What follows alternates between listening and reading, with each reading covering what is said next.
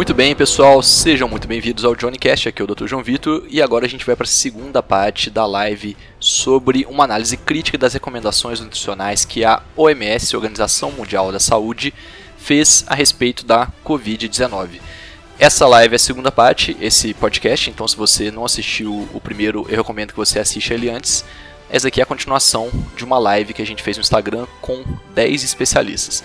Então, é, foi uma live que ficou muito boa, eu aprendi muita coisa.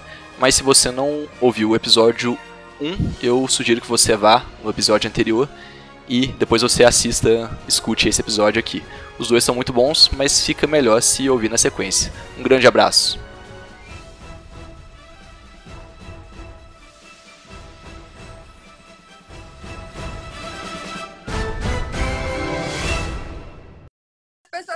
Tanto medo de hormônios, de não sei o que, na, na carne, né? É, pessoas que não entendem nada de legislação brasileira para abate, porque todo animal precisa passar. Gente, assim, a legislação brasileira não dá folga para pecuarista, não, nem para granjeiro. É todo animal para precisar de abate, eles têm que ter certificado da carência de uso de algum tratamento, de vacina, é, para dar tempo do fígado detoxificar isso, para poder ele ser abatido.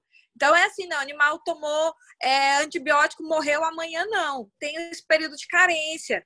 E assim, as pessoas têm tanto medo disso, mas ninguém, ninguém fala de agrotóxico e contaminação fúngica nos grãos. E, e os ah. grãos, eles são. É, né, 180 gramas de grãos e, e, e, beleza, agora vai falar em frango, vai falar em, em, fígado.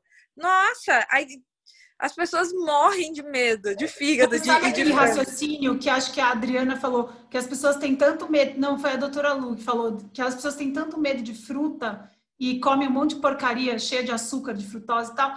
Esse mesmo raciocínio, eu não sei se vocês sabem quem é o Eric Westman, né? O dinossauro da cetogênica aí. Ele que eu tenho um monte de crítica a respeito, mas o cara, ele tem experiência clínica de muito tempo. E ele ah. fala, até comendo bacon cheio de maltodestrina, as pessoas melhoram do diabetes, emagrecem, melhoram a esteatose hepática, porque a comida é tão porcaria cheia de grão e açúcar que se você retira eles, mesmo comendo bacon que não é o melhor do mundo, carne que não é orgânica, a Atkins, Atkins já melhorava parâmetros metabólicos e a qualidade com a dieta nem era assim tão importante, a salsicha e, e óleos vegetais, e mesmo assim ainda melhorava metabolicamente Exato. só por então, ser assim, low mesmo o lixo, comparado com o lixo do lixo, já é melhor, então dá Mas e essa, esse é o, por isso que eu digo que, que, esse momento que a gente vive hoje é o melhor momento, que a gente tem o conhecimento dos dois lados, da, do, do, processamento mínimo, a adequação biológica e o viés low carb, com o jejum e as frequências alimentares baixas. Então a gente está tão distante, assim, para o bem, está tão mais avançado, e vem um guia falando as mesmas coisas de sempre, é enlouquecedor, né? É, vamos vamos para esse slide que está aí agora, que é exatamente o das gorduras, que eu acho que esse aqui é um prato cheio para a gente ficar aqui pelo menos mais uns 50 minutos. Né? A dica é a seguinte: coma uh, gorduras insaturadas. Peixe, abacate, nuts, né, que são as, as castanhas, apenas, azeite de oliva, óleo de soja, óleo de canola, óleo de semente de girassol e de milho. Ah, Jesus. Segundo ponto, não coma gorduras saturadas. Carne gorda, manteiga, óleo de coco e óleo de palma, cream cheese, manteiga ghee ou banha. Não, aí é o terceiro ponto, não coma alimentos industrializados com gordura trans, né? É, alimentos processados. Pelo menos isso acertou. Uma boa. O último ponto a gente precisa discutir, porque eu acho que isso é claro. Eu queria só um detalhe. Eles botaram uma imagem, na imagem, no lado direito da imagem, eles colocaram uh, abacates, azeite de oliva, peixes, né, salmão e tal, e colocaram certinho. No lado esquerdo, eles colocaram, presta atenção, Coca-Cola, não tem gordura, certo? Coca-Cola ou refrigerante que não tem gordura. Para falar sobre gordura, né? É, para falar, falar de gordura. Colocaram um taco. Mas é, gordura no fígado. É carboidrato. massa de milho. Massa de milho. E colocaram batata frita, que tem a gordura trans, né? Claro, e, e os óleos, mas a sua base é carboidrato. Quer dizer, nem a galera que está dentro da Organização Mundial da Saúde sabe a diferença de carboidrato para gordura. Eles não têm Quando eu digo que são os estagiários que fazem, estão falando. Estagiário, Adolfo, foi o estagiário. Foi o R1 que fez. Marcelo, a gente, a gente vê muito estagiário bom por aí, pelo amor de Deus. Ah, é verdade. Estagiário. Estagiário, não fala mal dos Um péssimo, péssimo estagiário. Péssimo estagiário. Eu estou na, eu tô na faculdade fazendo quinto semestre, quer dizer, ano que vem eu vou estagiar, então, por favor. É, justamente. Péssimo estagiário. Voltando aqui, eu acho falar que pouquinho sobre as- vamos falar um pouquinho sobre os tipos de gordura, para o pessoal entender essa diferença, para depois a gente entrar na questão da, da Organização Mundial. Quem gostaria de, de pegar e falar um pouquinho sobre gordura saturada, mono e poli? Eu acho que, na verdade. Ai, a Maíra. Pode ir, Não, não, Maíra. pode falar, pode falar. Eu acho que a gente tem um erro de nomenclatura. Quando a gente fala assim, eu estou saturado, de saco cheio, a gente associa uma coisa ruim, né?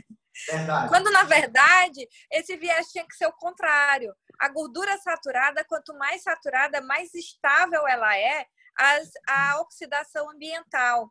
Então, a gente não tem que ter medo da, da, da saturada.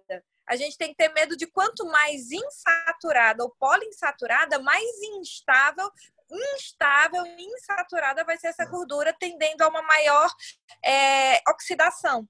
E o grande problema da gordura é que uma gordura oxidada, ela ativa toda a nossa cascata inflamatória. Né? Então, aí entra aquele conceito relação ômega 3, ômega 6, que as gorduras é, insaturadas do tipo refinadas, vegetais, elas são muito ricas em ômega, né? ômega 3, é, em ômega 6. Então, assim, mas acho que o que é mais fácil, assim, que, que fica fácil para o leigo entender é que quanto mais estável, melhor vai ser para cozinhar, mais estável vai ser no tempo que ela vai permanecer sendo ainda uma gordura viável, boa, sem rançar. Eu gosto muito do termo rançar, que as pessoas entendem o que é o ranço. É. Então, as gorduras saturadas, elas são estáveis e elas são boas para consumo. Elas conseguem aguentar uma temperatura um pouquinho mais alta para poder fazer as comidas. É, e são justamente as, as gorduras que a gente adora... A gente não, né? A, o senso comum adora... É, demonizar, né? Colocar como se fosse algo ruim. Isso é um dos aspectos, né? Não vou falar. É, Mas um aspecto sobre a gordura saturada que eventualmente o, a, a, a população entende também é quando a gente consegue explicar que a gordura saturada é uma moeda de troca energética, assim, entre os nossos tecidos, é uma forma de armazenamento e quebra que, que acontece com uma certa eficiência, e entre os seres vivos na cadeia alimentar também. A, a gordura saturada é um modelo de armazenamento de energia eficiente na cadeia alimentar e no nosso organismo. Quando a gente consegue dar essa visão para o paciente, ele consegue entender que aquilo, na verdade, é um combustível e não um inimigo. É, é um jeito, assim, de, de falar sobre Perfeito. isso. Perfeito. Deixa, deixa Eu só, acho que um jeito simples. Dar uma, dar uma, dar uma, uma, Antes de você falar, Maíra, por favor, só uma questão, só para o pessoal entender exatamente isso. Ah, o que é, que é a gordura saturada, poliinsaturada e insaturada? A gordura, ah, é, na verdade, é uma cadeia de vários átomos de carbono que estão associadas a átomos de hidrogênio. Quando você tem uma gordura onde todos os carbonos estão preenchidos com hidrogênio, a gente chama isso aí de um ácido graxo saturado. Quando você tem entre as, os carbonos ligações duplas, faltando hidrogênio, então você tem uma gordura insaturada. Se você tem uma ligação dupla, a gente chama de monoinsaturada. Se você tem mais de uma ligação dupla, nós chamamos de poliinsaturada. Um adendo importante, só para o pessoal ficar claro, é que não existe na natureza um alimento que tenha exclusivamente um tipo só de gordura. Nós sempre vamos encontrar em comida de verdade, nós sempre vamos encontrar os três tipos de gordura associados. E na grande maioria das vezes, nos alimentos de origem animal, então aqui inclui os peixes que eles sugerem para comer e as carnes que eles sugerem para não comer, nós vamos encontrar uma proporção 50-50 de saturada para monoinsaturada. Por quê? Porque essa foi a forma que a natureza encontrou para o estoque de energia que o Marcelo está falando. Se você observar, na, nos animais, a minoria é gordura poliinsaturada. Essa gordura é praticamente uma exclusividade do reino vegetal. Vegetal. Certo? Maíra, por favor, você ia falando. Agora, acho eu acho que, assim, apesar, como a gente adora estudar isso, a gente adora falar sobre isso de um jeito bem específico para deixar a população leiga tranquila, mas eu acho que o que a gente precisa é simplificar, exatamente o que você falou. Na natureza, você não vai falar, deixa eu comer essa gordura saturada, deixa eu... Não existe. A gente come tudo uma mistura de gorduras. Qual que é o problema? Se você tiver medo da gordura animal, o que, que você vai acabar fazendo? Se você for evitar gordura animal, você automaticamente vai evitar proteína animal também. E a gente tem três macronutrientes. Se você evitar a gordura que vem junto com a proteína, normalmente ninguém bebe azeite puro e ninguém come banha de porco na colher. Então, se você for evitar a gordura e a proteína, o que, que vai sobrar para você? Os grãos, os carboidratos. Então, não é uma estratégia inteligente escutar o que a OMS falou, porque é uma estratégia que não deu certo. Evitar a gordura dos alimentos e ter gordura, medo da gordura dos alimentos faz com que você automaticamente compense comendo grãos, carboidratos, pãozinho, bolo e açúcar. Isso não só engorda, como acumula gordura nos lugares mais vitais para a sua saúde, que é a gordura em volta do seu pâncreas, em volta do seu fígado, que vai aumentar a sua, a sua inflamação crônica e vai te deixar, inclusive, mais suscetível a adoecer na pandemia. Então, ter medo de gordura é uma péssima estratégia. Você tem que ter medo de qual gordura? A gordura que a natureza não fez. O óleo vegetal, lembrando, pessoal, que a OMS agora ela falou que gordura trans é ruim. Mas na década de 70, onde toda essa pirâmide que a OMS está recomendando deu errado, as gorduras trans eram tidas como boas. Eles mandavam você parar de comer manteiga e comer margarina. Hoje em dia não é mais para falar isso, porque a gordura trans já foi provada que ela aumenta o risco de doença cardíaca, etc. Então, é, é, pensem assim, essa recomendação que a OMS está usando, metade dela já foi provada como prejudicial à saúde. Eles mataram muita gente sem querer, mandando trocar a manteiga pela, pela margarina. Então, não sem querer. Essa recomendação é péssima desatualizada sobre a saúde, mas podem continuar. Não, mas a margarina, doutora, é. a margarina tem ali o ômega 6 ali com o coração, isso não é bom. Heart healthy, né? é saudável para o coração. E é, é importante também lembrar... É, que ela, eles começam dizendo não coma gorduras, é melhor, coma gorduras insaturadas. Eles começam bem. Peixe é comida de verdade, abacate é comida de verdade, castanhas é comida de verdade, né? Azeite de oliva, a gente sabe que é bom, mas não é uma comida de verdade, a gente já tem um processamento. E daí eles derrubam, eles, eles colocam logo óleo de soja, de canola, de girassol e de milho, que são alimentos altamente processados e modificados quimicamente com alvejantes, com todo tipo de, de, de substância para a gente conseguir ter esse troço. Na, Mas, na... o Henrique, é, não, me, me corrija se eu me dá a tua opinião, vocês. A, a, o senso comum tem a certeza de que o que é mais industrializado é melhor do que é o natural. O senso comum tem a ideia de que assim, do que o que vem no pacote sequinho, limpinho, organizado é melhor. Eu, eu não pessoa... acredito que até hoje o pessoal pensa isso, Marcelo. Não é Mas possível. pensa assim, ó, quem é que, quem é que associa um corte né? de picanha com a capa de gordura a uma comida saudável? Se botasse um corte de picanha com a gordura em um prato e outro prato cheio de grãos sequinhos, temperadinhos, só quem está nos assistindo pode dizer que, de repente, aquele prato da picanha é mais saudável, porque o senso comum jamais diz. Uh, miúdos, as vísceras, bife de fígado, é. moela, rim, quem diz que isso é mais saudável do que os grãos sequinhos que estão no prato? Verdade. Verdade. Deixa eu só fazer, falar uma coisa rapidinho, Henrique. É, sempre as pessoas, quando a gente fala de óleo vegetal refinado, as pessoas sempre perguntam: ah, e o azeite? Aí, né? O, o, a grande diferença nisso está na questão do método de extração, como você já, já citou. O método de extração a frio, ele é natural, mais natural do que um método, método químico. Eles extraem o, a gordura dos grãos de forma química, fazendo uso de solventes, fazendo uso de, é, de processos em que essa gordura ela já sai é, modificada, é um processo diferente. E eu devo dizer, e só um, um adendo que eu, eu gosto muito de azeite. Entretanto, azeite é como se fosse um suco de fruta, no sentido de é, azeite ele tem um prazo de validade. Por exemplo, é, o, ele, ele é, tende a ser estável, apesar de ser uma gordura poliinsaturada, porque a azeitona, a oliva, ela é rica em polifenóis e antioxidantes que garantem a antioxidação do azeite na temperatura e no, no, no meio externo.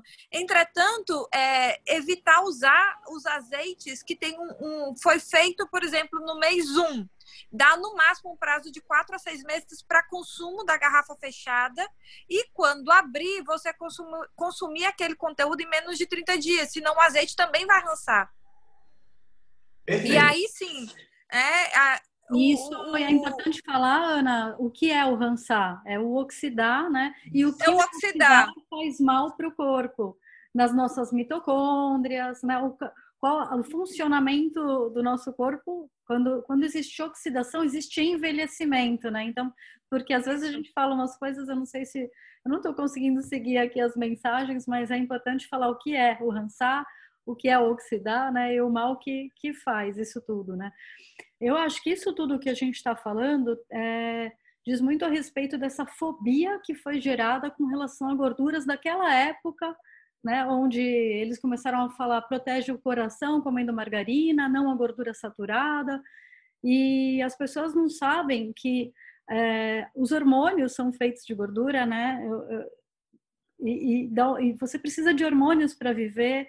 É, os neurônios são banhados por gordura, bainha de mielina. Então, o quanto é importante essas gorduras, né? Então, é legal lembrar isso também, né? Que acho que a única coisa que a gente ainda não falou.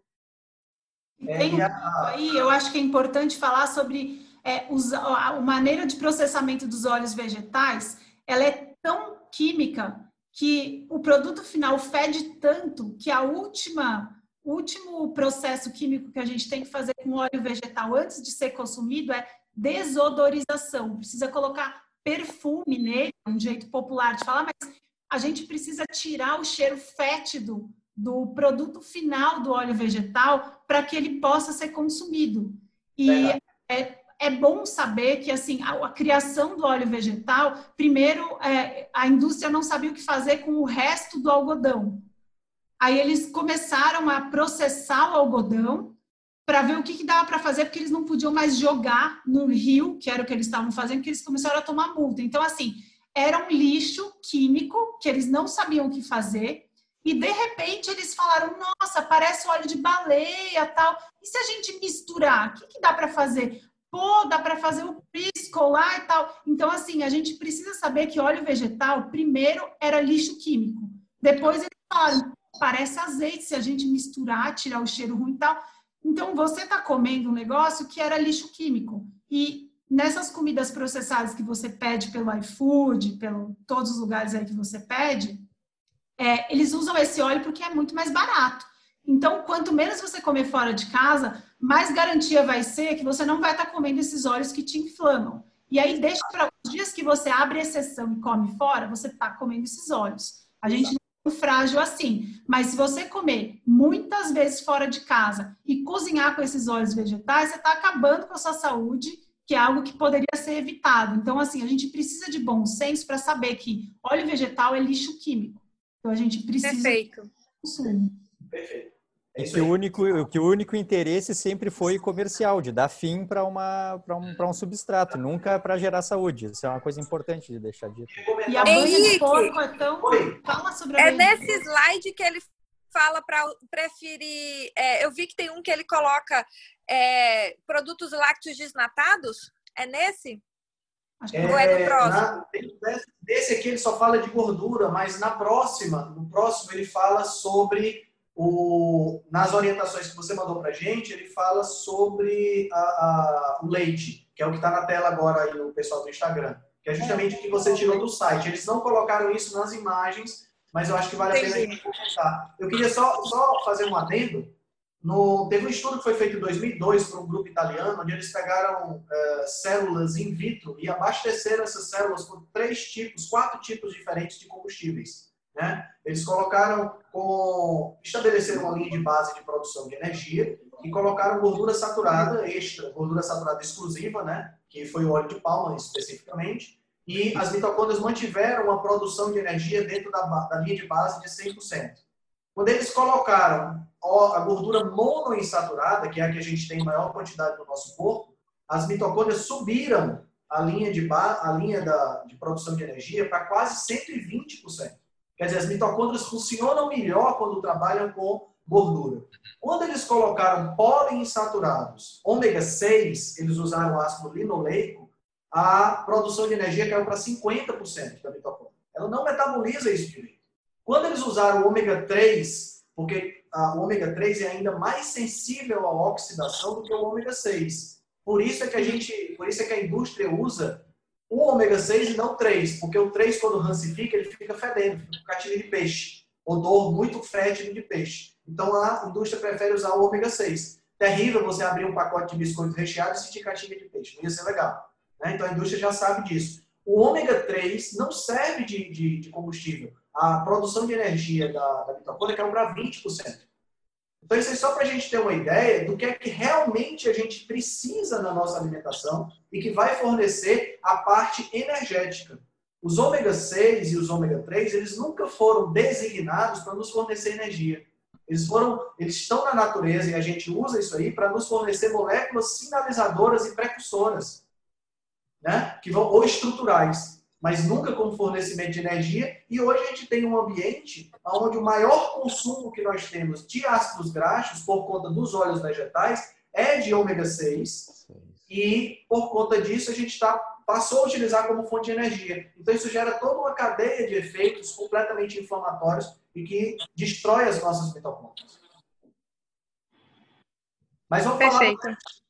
Ana, você queria falar do leite? Leite Não, se alguém quiser, eu já falei, eu já falei tanto. É, mas se alguém quiser falar, é porque a orientação deles é os produtos, não só leite, como eles falam, dá preferência para queijos desnatados é, e. Evitar e, queijos amarelos. Isso, em detrimento dos integrais, né? Alguém quer falar desse absurdo? Isso aí, Ana, eu queria falar até de uma atualização que a gente tem isso. visto, é, que o problema maior do leite não é a lactose, né? Isso aí a gente já vem falando há muito tempo, é, mas até então não tinha saído tantos estudos, porque o que, que é que tem no leite que não, que não seria tão bom a não ser a lactose.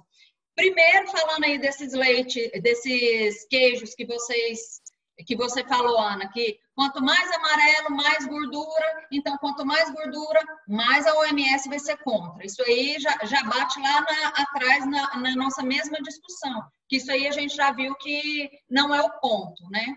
Mas quando nós falamos que quanto maior, é, quanto mais amarelo, mais gordura, quanto mais branco, menos gordura, ao mesmo tempo, é mais lactose e mais caseomorfina. E hoje, assim, o assunto do momento é desbiose, por quê? Porque está saindo muito estudo realmente em relação à desbiose, e falando em desbiose e leite, o problema não é a lactose, porque senão as pessoas consumiriam lactase ou, produto lácteo sem lactose e, e se sentiriam bem, na verdade não é. Ah, saiu um estudo atual sobre a caseomorfina, que ela é uma das principais para fazer o link gut, que é o intestino permeável, aquela permeabilidade que a gente falou lá das tight junctions. Então, o ideal seria consumir leites do tipo A2. Quais são os leites do tipo A2? São leites que vêm do gado gir. E o gado gir tem muito mais gordura e menos caseomorfina. Então, ele não é inflamatório como o leite tipo A1, que é o que todo mundo consome. Então, se procurar leite tipo A2, seria o mais ideal nesse momento. É, só com relação ainda ao leite, tem aquele artigo que saiu no New England, é, Milk and Health, e justamente eles falam sobre isso, da questão é, voltada ao emagre... principalmente ao emagrecimento, é, à saciedade. Eles compararam o consumo dos lácteos desnatados ao integral. E eles fizeram essa revisão sistemática e viram que não há benefício nenhum e nem indicação de consumo de produtos desnatados. Não hum, há nenhum benefício em se retirar a gordura desses produtos lácteos, inclusive é contraindicado fornecer produto desnatado para criança, porque criança precisa de gordura. Então, acho assim que, que, eles terem colocado isso, essa foi, recomendação. Foi a minha surpresa ontem também, doutora. Ana, isso aí vai bater no que a, Maíra falou. A partir do momento que nós temos gordura, proteína e carboidrato, se você tira a gordura, você tem que aumentar alguma outra macronutriente. O que, que você vai aumentar? Vai ser proteína, que não é, porque proteína é caro. Né? Então, o que, que eles vão aumentar? Eles vão aumentar carboidrato. Então, a partir do momento que você tira a gordura, você vai aumentar o carboidrato. O carboidrato é muito mais barato que proteína na hora de colocar no produto. É, esses, esses estudos que testaram os, os, lácteos integrais, eles foram amplamente divulgados, tanto que eu, eu já nem considerava mais uma possibilidade de, estar tá se discutindo essa questão dos lácteos desnatados. Foi, foi, amplamente divulgado. Aí no que passou ali ontem, tanto que eu coloquei no grupo, não, mas até os lácteos desnatados, porque uh, eu atendo muito diabético e com relação ao controle do diabetes, está bem provado que os lácteos integrais têm desfechos bem melhores. Então, nem me passava mais pela cabeça estar discutindo lácteos desnatados, né? É, eu acho que a única coisa que o leite tem de melhor, né? É, se você a manteiga feita da, da, gordura do leite, então essa manteiga ainda quanto melhor, né? Que dá para fazer em casa, pegar a manteiga e eliminar a parte piorzinha da manteiga e fazer uma ghee caseira é, é extremamente bom para a nossa saúde. Agora, a parte pior do leite, que é a caseína, aí é, é o que o pessoal ainda fala de, de usar, né? Uma um cota de 0%. É, é o pior do leite, né? Então... Eu gosto de falar porque eu, como mulher, que sempre testei um milhão de dietas, eu gosto de lembrar de como eu fui no passado. Eu sofria muito de ter fome o dia inteiro. Então eu seguia o que as nutricionistas me recomendavam. Aí eu comia uma bolachinha de arroz, que é a mesma coisa que pegar isopor e comer, colocar ricota em cima, ou cottage. Depois que eu né? aquilo, eu de verdade eu estava pronta para comer. Aí eu me senti um monstro, porque eu falava, nossa, como é que pode? Eu estou comendo o lanche que ela me mandou e agora eu estou com mais fome. Então, leite é igual fruta se você quiser pensar.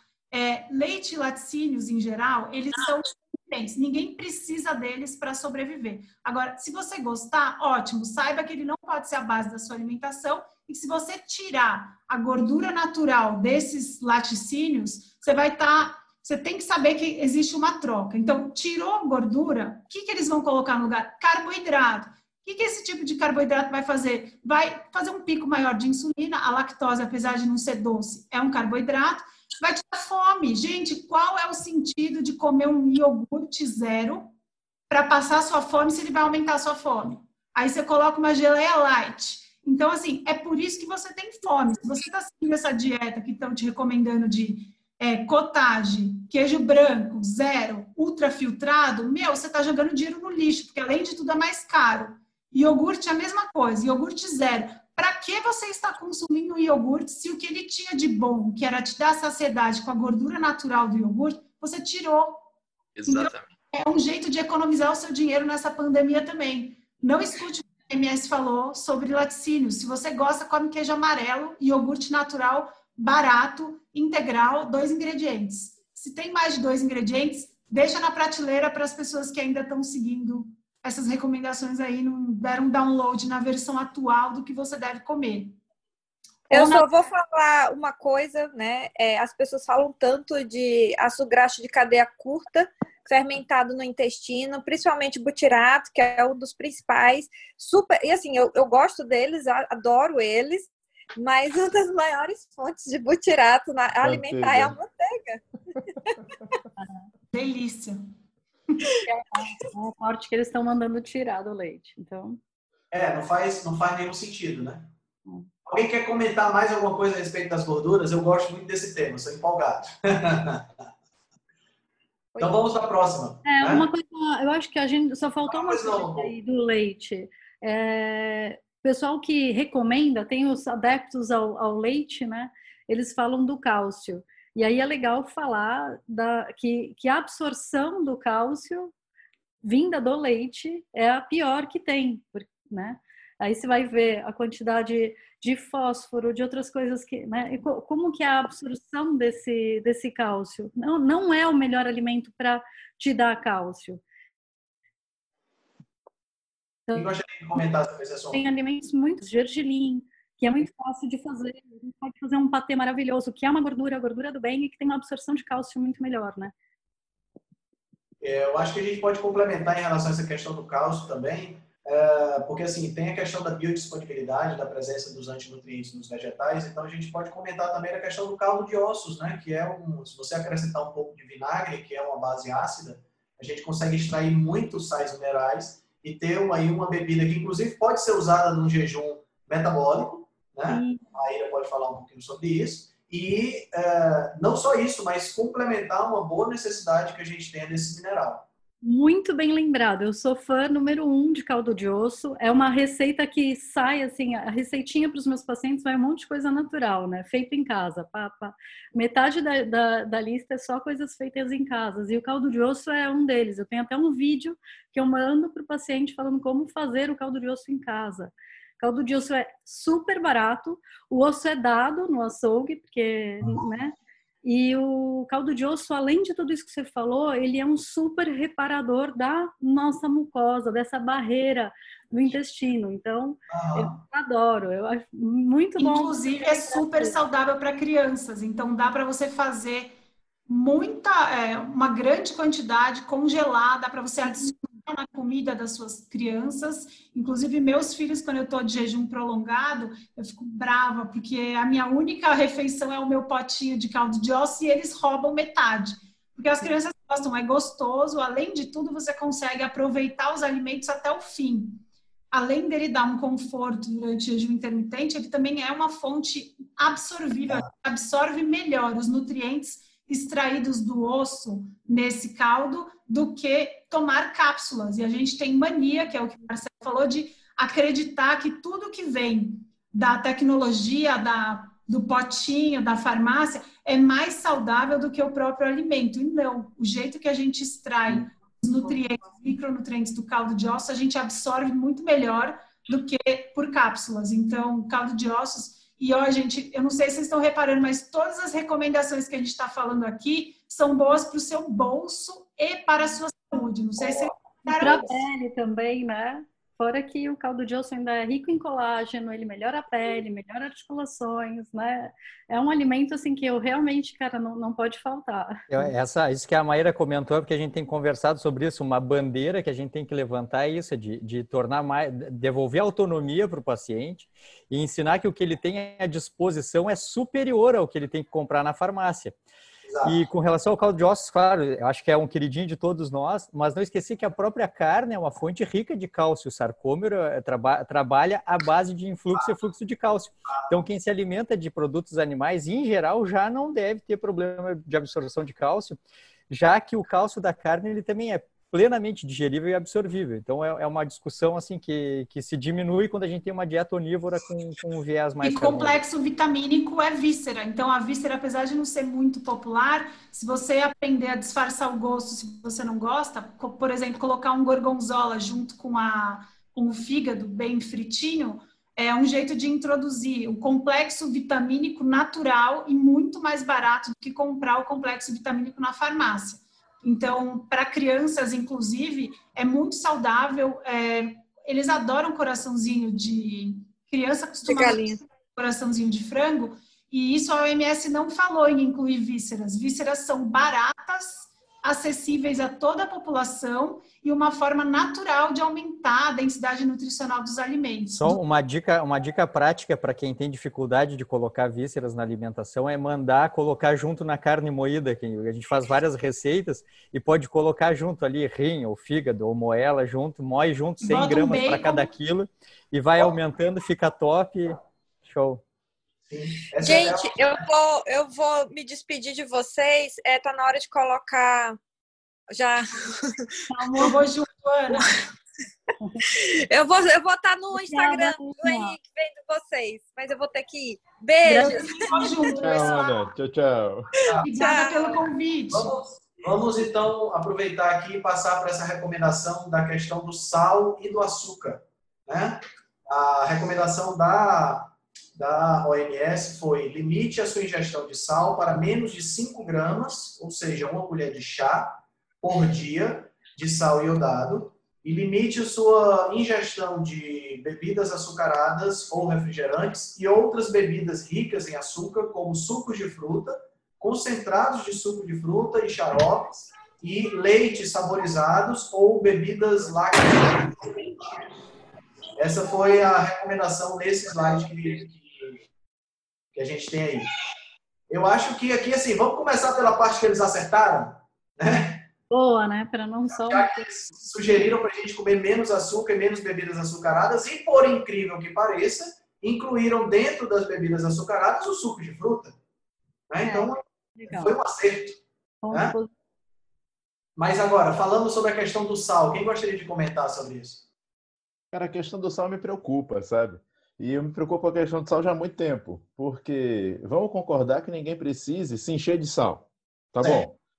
Mas, se você pensar que a absorção de aminoácidos no intestino depende de sódio, a absorção de iodo na tireoide depende de sódio, tanto tá, o sódio é um, um, um eletrólito tão importante no nosso organismo, essa neura anti-sal, ainda mais você vendo que os estudos mostram que a sensibilidade ao sódio relativa à hipertensão é para uma população específica e pequena, é, eu não, não sei por que tanta neura em cima do sal. Tá? Eu acho que o bom senso seria o suficiente né? a pessoa entender que ela não deve estar se alimentando de sal.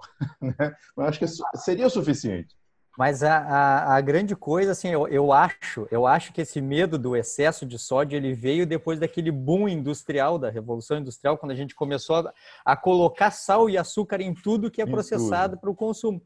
Porque é impossível passar de 5 ou 6 gramas de sódio, na verdade é difícil alcançar 5 gramas de sal comendo comida de processamento mínimo e temperando com sal a gosto. Quem come comida de processamento mínimo e tempera com sal a gosto deve achar jeitos de aumentar um pouco a ingestão de sódio, dada essa importância que o doutor comentou, assim, de, o nosso corpo ele é, é o maior, é o, em, em concentração, é o eletrólito que mais nos faz falta, e a gente não tem condições de sintetizar sódio, ele tem que vir da dieta. Então, uma dieta de processamento mínimo baseada em carnes e em vegetais precisa ser adicionada de, sal para conseguir o, o, mínimo de um grama para manter as funções vitais. Eu agora eu não atendo mais pronto atendimento, mas por muito tempo eu atendia em emergência e não era raro ver senhorzinho, senhorazinha tomando diurético, tirando sal da dieta e chegar com encefalopatia, com desordem mental por, por hiponatremia. Imagine assim, ó, junta, junta o diurético junta uma meta de 2, 3, 4 litros de água por dia e retira o sal da dieta, essas pessoas chegavam com alguma coisa em torno de 118 uh, eh, microgramas por decilitro de sódio, quando o normal é em torno de 140. E aí a, o sensório vai lá embaixo. E a uni, o único tratamento que, que era repor o sal daquela senhora que acreditou que tinha que tirar o sal de tudo uh, e tomar bastante água. Então, sempre a gente recai assim que pessoas saudáveis que se comportam de maneira natural, com, com, com adequação biológica, tem muito pouco que se preocupar. Eu acho engraçado quando eu vejo a pessoa ah, vendo quanto tem de sódio na água mineral e comparando se tem 30 miligramas ou 40 miligramas, quando a gente está tá falando em consumir de 1 a 6 mil miligramas. E a pessoa fica assim, comendo um bauru, comendo margarina, comendo maionese, mas escolhendo a água mineral que tem menos mili, miligramas de sódio. Isso é outra desinformação. Essa história toda do sal começou, né, ela começou com aquele estudo chamado Intersaltos, que analisou populações de diversas partes do mundo e verificou que as populações que ingeriam uma quantidade maior de sal tinham uma correlação direta com a questão da hipertensão. Eles só esqueceram que o seguinte, essa dentro desse estudo Intersalt, eles analisaram também algumas populações de tribos indígenas da América do Sul, entre eles os Tissimane, os índios Xingu aqui no Brasil e tudo mais. E eles viram que esses indivíduos comiam pouco sal. Quando você tira os indivíduos que comiam pouco sal, como esses, essas tribos, mas que tinham muito menos estresse, que não, não, não, tinham, não tinham poluição da cidade moderna, não se entupiam de carboidrato refinado, quando você tira essa população, você observa que o problema não é o sal. A correlação é feita com o carboidrato refinado. Tanto é que o carboidrato refinado é um dos fatores que, aumentando a insulina, mexe no eixo da aldosterona e faz com que você retenha mais sódio. E todo mundo já passou por isso, todo mundo que está assistindo a gente já passou por isso vai numa pizzaria para comer um rodízio de pizza e no dia seguinte a aliança não sai do dedo, de tão inchado que está de retenção de líquido. Tanto, tanto, que isso é o dramático do início de uma dieta de, de, de, menos quantidade de carboidrato, mais low carb, que tende a ser uma enxurrada, assim, sai bastante sal, bastante líquido, às vezes até com sintomas, dor de cabeça, cãibra, tudo, justamente porque o que retia o sódio não era o excesso de consumo, mas a retenção via hiperinsulinemia e o eixo hormonal de controle do sódio. Verdade. Então, é assim, a gente, a gente não pode dizer que a, que a, OMS não está sendo incoerente, né? Porque ela recomendou 180 gramas de grãos, né? Então ela está recomendando pouco sal. Então, isso há uma é. certa coerência. Uma é coerência Estou partindo do pressuposto errado, né? E é, é interessante, né? Só para ficar claro para quem está tá nos, nos escutando, nos vendo, que o Marcelo falou rapidamente uma coisa, mas eu acho que é importante a gente frisar isso, que é o seguinte: a gente tem mecanismos no nosso corpo para lidar, para manejar com o excesso de sal, mas a gente não tem mecanismos para lidar com a escassez de sal, né? Então a gente tem toda essa questão. Sensacional. A gente tem essa questão da, da, da recaptação tubular no, nos rins, né? Aldosterona, insulina. É, se a gente não atrapalha com esse eixo, se deixa bonitinho, o nosso sódio ele vai estar tranquilo. Né? Se a gente um dia ou outro comer por excesso, vai lá no churrasco e come aquelas pedras de sal grosso, sal grosso junto com a carne, nosso corpo tem mecanismos é, totalmente evoluídos para lidar com esse sal, né? É, e tem uma outra coisa interessante também em relação à questão do, do sal, que foi isso que o Marcelo falou da, da questão do, do alimento industrializado, que é onde está a maior parte do sal. Mas isso que você falou é muito interessante, João, porque se você pegar e salgar demais um alimento, você não come. Mas se você colocar muito açúcar no alimento, você come mais. Né? E, e, se, e, se, não consegue comer com muito sal, mas que é o que o truque da indústria, aí coloca bastante açúcar, também aí já se torna palatável, hiper palatável de novo. Exato. Junta gorduras ruins com carboidrato e o sal, consegue comer bastante de uma coisa que, que separado jamais conseguiria comer, né? Exatamente. Exatamente. É uma questão, é uma questão bem, bem interessante isso aí do, do, do metabolismo do sal. Alguém quer tecer mais algum comentário para a gente partir para o último slide? É, você vê que o nosso organismo, talvez até pela questão evolutiva é, e pela exposição que havia, a gente não tem sistema de contingência adequado para excessos de açúcares, né? Então, assim, quando a gente entra no excesso, a gente vai bagunçar o sistema insulínico glicêmico, vai bagunçar a resposta leptina, e isso tudo é o fato, claro, de que a gente não tem sistema de contingência para isso. Diferente de como o João falou, Sistema de contingência para não perder sal, a gente tem demais. Né? E é uma coisa que, ainda corroborando o que o Marcelo também tinha dito, orientação de comer pouco sal, beber muita água, e você sua, urina, tudo mais, perde, perde, perde, perde sódio. Então, é, é, é tudo isso Eu aí. Eu acho que é, nesse slide que está, não é, Henrique, a questão da, da meta diária de água, não é isso? De ingestão hídrica? Ah, tá. Então, beleza, beleza. Próximo, então, sim, em relação a sal e açúcar, nós ainda temos essa, essas colocações. Né? Quando for preparar o alimento, limitar a quantidade de sal e de condimentos ricos em sal, como, por exemplo, molho de soja e outros. Limitar a, o sal a 5 gramas por dia, foi aquilo que a gente já falou. Evitar é, snacks ricos em sal. Limitar a, a, a a ingestão de açúcar e quando for comer, comer frutas ao invés de snacks doces. Isso, eu, eu acho que, Henrique, só para fechar então essa parte, juntando tudo que a gente falou, no final a gente volta para a mesma estaca. Se melhorar a qualidade da comida e a abstenção desse excesso de comida processada, nada disso precisa ser levado em consideração. Se a pessoa se alimenta de comida natural de processamento mínimo, mesmo comendo as suas frutas ali, não vai errar tanto na quantidade de carboidrato e também não vai errar se salgar a gosto uma comida natural. Então, Bem o que a gente tem que entender é que o fechamento desse slide é entender que a gente só vai errar e se preocupar com o excesso quando basear a alimentação em produtos processados. Então, a recomendação correta simplesmente é esqueça isso e se alimente de comida de processamento mínimo, está resolvido. Está resolvido, exatamente. E só para completar aí, que foi muito legal o que você falou, Marcelo, é, eu acho que essa coisa de processados, às vezes tem, tem alguns temperos que as pessoas acham que não que isso ah, mas isso não é industrializado, isso não é processado. Exatamente. Comprei na loja de produtos naturais um lemon pepper. Então assim, eu estava fazendo uma dieta de eliminação numa paciente, ela estava indo super bem, de repente ela falou: "Nossa, doutora, mas estou fazendo tudo o que você falou, mas eu comecei a ter sintomas de novo". Então a gente já estava uns isso, 15 isso. E aí eu falei, mas peraí, você tá colocando algum tempero diferente? Nossa, tô. Eu descobri o lemon pepper. Aí eu falei, putz, não todo lemon pepper, a não ser de umas duas marcas que eu já encontrei que, que eles não têm glutamato de sódio. Então todos têm. É. Então tem então, coisas que, que são carregadas. Os temperos, às vezes a gente não fala tanto assim, mas os temperos naturais Uh, tinha sido falado de alecrim, orégano. Os temperos naturais, eles são fundamentais, têm inclusive uma bela densidade nutricional e efeitos bioquímicos, uh, fitoquímicos maravilhosos. Mas então eles têm que fazer parte esse, o, o, a erva em si, o tempero em si, e não o condimentado e industrializado.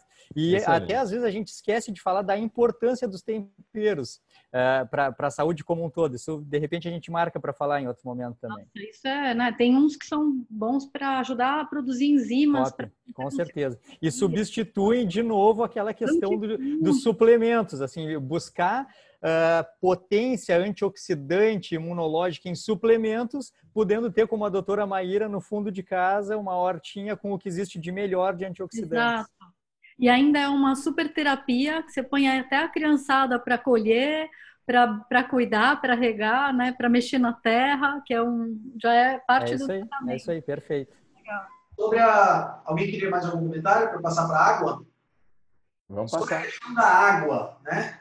Uh, tomar de 8 a 10 copos de água todos os dias. O, a, a água é sempre a melhor escolha. Você pode também comer frutas e vegetais que contenham água e consumir outros drinks, como, por exemplo, suco de limão diluído em água e chás ou café sem açúcar. Evite muita cafeína e sucos de frutas adoçados, xaropes, suco de frutas concentrados e outros drinks que contenham açúcar. Eu queria só eu queria dar meu input inicial, Marcelo, só dizer tá, assim, tá, tá bem. Que momento da nossa, da nossa evolução nós chegamos que a gente precisa dizer quanto de água a pessoa tem Isso. E, e a, além disso, Henrique, eu repercuti essa semana no meu Instagram um estudo que eu tinha repercutido há bastante tempo, onde que isso já foi testado, um estudo clínico randomizado, mostrando que o melhor controle da ingestão hídrica foi o sistema de livre demanda. Foi o que mais ajustou parâmetros de, de volemia tendo o menor índice de hiponatremia e hipernatremia, foi simplesmente deixando o grupo controle beber à vontade. Foi o melhor grupo, foi o melhor controle, sem nenhuma meta diária. Então, isso é completamente fake, a questão aquela dos 2 litros por dia, 3 litros por, por dia, isso não tem embasamento científico e, pelo contrário, se basear pela sede e a saciedade, é o que mais dá certo no controle da ingesta hídrica, sem metas. É, e, e, não, você está falando de 1, 2 litros por dia, eles falam aqui de 8, 10 copos. E lá na faculdade, onde a gente escuta dizer que tem que beber 35 ml por quilo de peso. Não, isso, isso, ah, isso. Para nós também nos fala assim, em torno de 40. É, isso, isso, isso, assim, ó, eu acho que o Barilli não está aqui, né? Eu até comentei com o Barilli e com o Flávio Barros, mandei para eles ali o estudo, porque assim, tem populações que eles, como são nefrologistas, eles trabalham com populações que perderam esse controle da ingesta hídrica uh, autônoma, né? Então é claro que tem populações assim que usam certos medicamentos e que tem certas patologias renais que não se aplicam. Mas a gente está falando para a população geral com a saúde mediana, onde ter uma meta diária certamente não se aplica e pode ser deletério. Verdade. Concordo com tudo isso. E tem uma coisa a complementar, pessoal. Tem um negócio que me preocupa particularmente, tá? Quando o povo fala em chás. Porque, assim, parece que chás é como se fosse tudo a mesma coisa, tudo inócuo, né? Então, eu estou é. extraindo é, ativos químicos das plantas é, por calor e, e, e, hidrólise, e isso é inócuo. Assim, vamos tomar qualquer chá, qualquer hora, no volume que a gente quiser. Isso eu acho extremamente temerário principalmente quando você coloca para a população geral. Não concordo de jeito nenhum e me preocupa bastante. É verdade, você tem toda a razão. A, a quantidade de fitoquímicos diferentes no chá, em, se você pegar, por exemplo, o, o chá de camomila, chá de erva cidreira, que são característicos da nossa a quantidade de fitoquímicos é gigantesca. E você vai estimular o consumo de, de coisas, por exemplo, você pega uma, uma, gestante que tem que ter cuidado com o consumo de chás, porque tem alguns chás que podem afetar diretamente a, a, a, o bebê, né? Putz, aí você vai ter um problema sério. Né? É, realmente. É mas... Fica, fica, essa questão da crendice popular, né? Mas tem muitos chás com estudos clínicos randomizados demonstrando eficácia e efetividade, certamente. Não é só chegar no supermercado e comprar, tem sua indicação e sua dose, com certeza.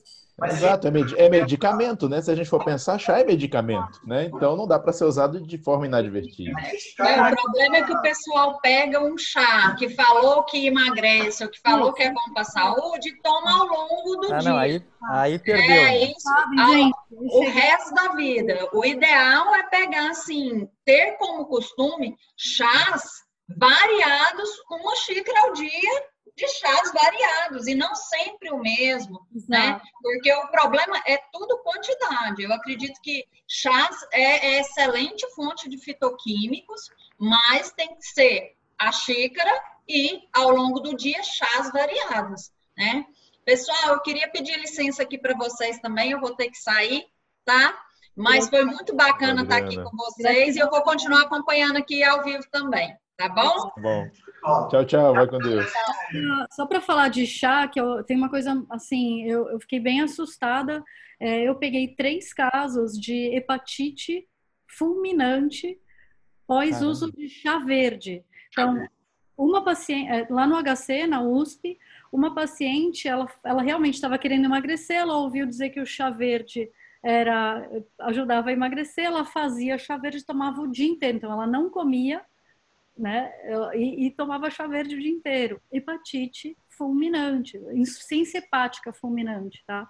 Pelo uso do chá verde. Então, realmente tem que tomar cuidado. É interessante porque eu, eu, vocês estão falando de toxicidade e eu recebi, preste atenção, um amigo meu estava com problema de colesterol alto, né? Alto, segundo ele e o médico dele. Na realidade, o colesterol dele estava até mais baixo do que o meu. E eu não estou preocupado com isso. Mas como se tava... fosse um problema, né? Como se fosse é, um problema. Como se fosse um problema. Mas olha, ele estava tomando um chá de ervas naturais. Ele mandou para mim um pacote do chá. Preste atenção. Para você ver como é fácil. E, e, ele é uma pessoa esclarecida.